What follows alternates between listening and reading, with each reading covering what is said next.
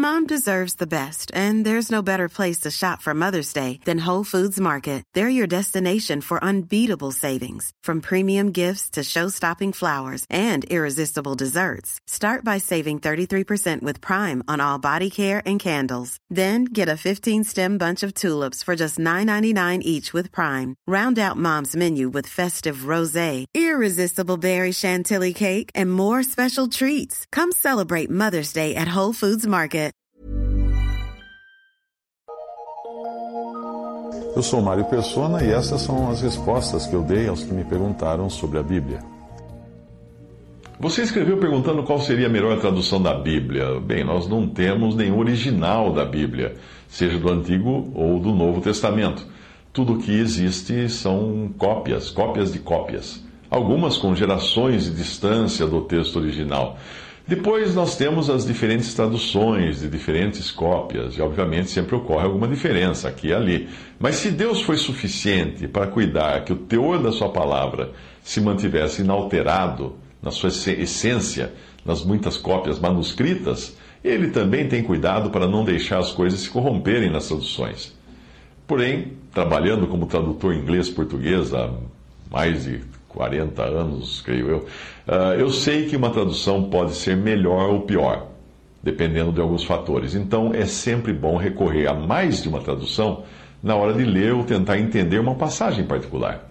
Existe também a questão da dinâmica de uma língua, cujo sentido se altera com o tempo.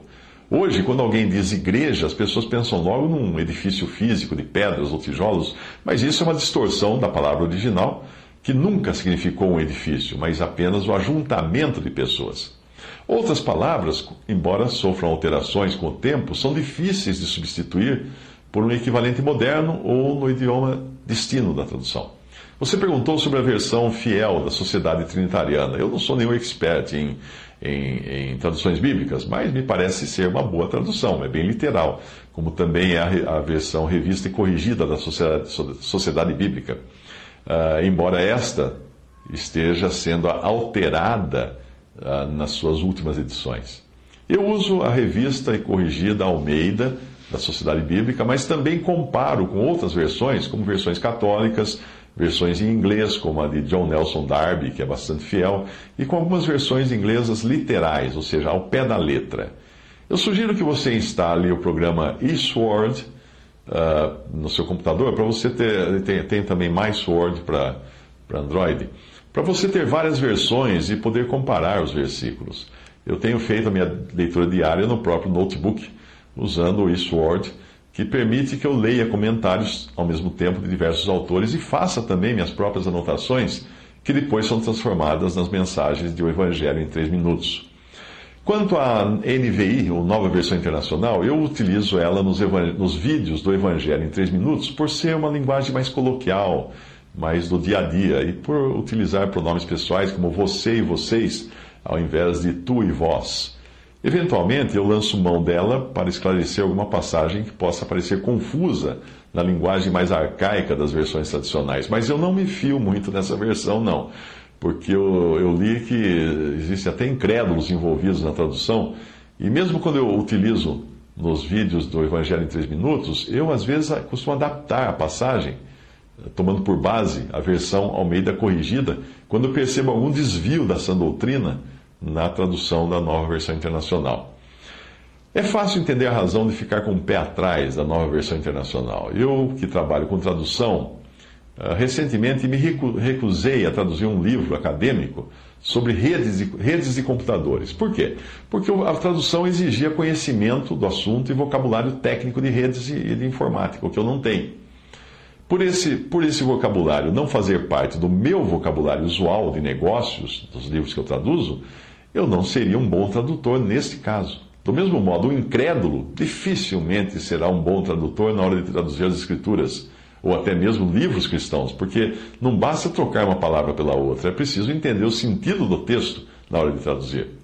Mesmo usando hoje a versão Almeida corrigida, eu já percebo que esta também está sendo alterada nas edições mais novas da Sociedade Bíblica do Brasil. E de uma maneira nem sempre positiva. Por exemplo, nas novas versões, a palavra caridade, que era usada nas versões Almeida antigas, foi substituída pela palavra amor, sob a alegação de que atualmente a palavra caridade tem mais o sentido de esmola. Na revista da Bíblia no Brasil, revista publicada pela Sociedade Bíblica, existe até uma, uma, explicação assim. Hoje há uma grande diferença entre afirmar eu me casei com você por amor e dizer eu me casei com você por caridade. Tudo bem, se fosse esse o sentido bíblico do amor de Deus, mas é preciso entender que Deus nos amou sim no sentido de caridade, de piedade e até de esmola, nos dando o que nós não tínhamos não correspondíamos e nem sequer merecíamos. O amor do exemplo da revista da Sociedade Bíblica é o amor afetivo, mas quando nós falamos do amor de Deus, ele não é o mesmo amor, porque não havia nada em nós que Deus pudesse amar. Na nova edição da Almeida Corrigida, da Sociedade Bíblica do Brasil, alteraram também 1 João 3, substituindo a expressão não peca por não vive pecando. A explicação da sociedade bíblica é que João não está querendo dizer que a pessoa que nasce em Cristo não peca, mas que não vive pecando. Em outras palavras, ela continua pecadora, mas não tem prazer no pecado. Afirmar isso é não entender o novo nascimento e a nova vida que o crente recebe em Cristo, uma vida que vem de Deus e é perfeita, que é o assunto de, de João. Portanto, o que é nascido de Deus não peca mesmo, porque é a nova natureza em Cristo. O que peca é o nascido de Adão. E como nós conservamos em nós essa velha natureza que é capaz de pecar, então por isso nós pecamos.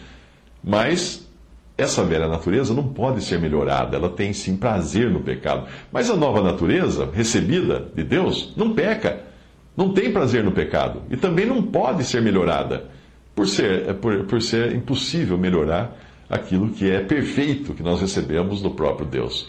Resumindo tudo, Independente da tradução da, da, Bíblia que você usa, você vai precisar sempre do Espírito Santo para entender a palavra de Deus, porque não são coisas naturais que possam ser compreendidas com a inteligência.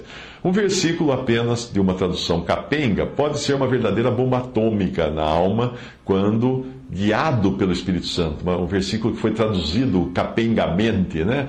Mas o Espírito Santo pode usar aquilo de forma poderosa, enquanto que o mais letrado, doutor, pode ler todas as traduções, os manuscritos originais de trás para frente, de frente para trás, e não entender uma vírgula sequer da palavra de Deus por não crer no autor da palavra de Deus.